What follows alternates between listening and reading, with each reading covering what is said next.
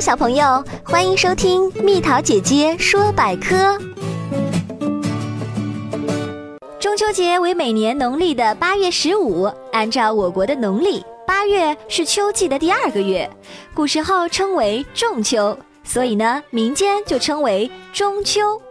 又因为这一天月亮满圆，象征团圆，又被称为团圆节。乐乐呀！快给我块月饼，让我们团圆起来吧！等一下啦，我还没有讲完哎。那祭月、赏月都是中秋节的风俗啦。中秋赏月的风俗在盛唐非常流行，许多诗人的名篇中都有咏月的诗句。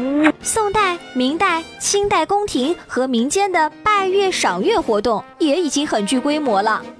中国各地到现在还遗存着许多拜月坛、拜月亭、望月楼的古迹呢。北京的月坛就是明嘉靖年间为皇家祭月修造的。月坛一定有好多月饼。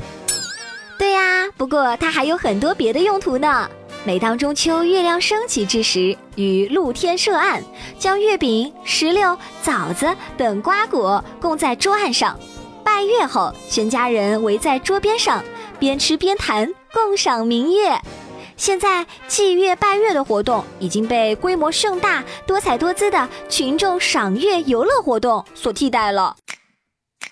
小朋友们在微信公众号中搜索“宝贝晚安”，关注我，就可以在微信中收听蜜桃姐姐所有的故事哦，还能看到故事的插画和文字呢。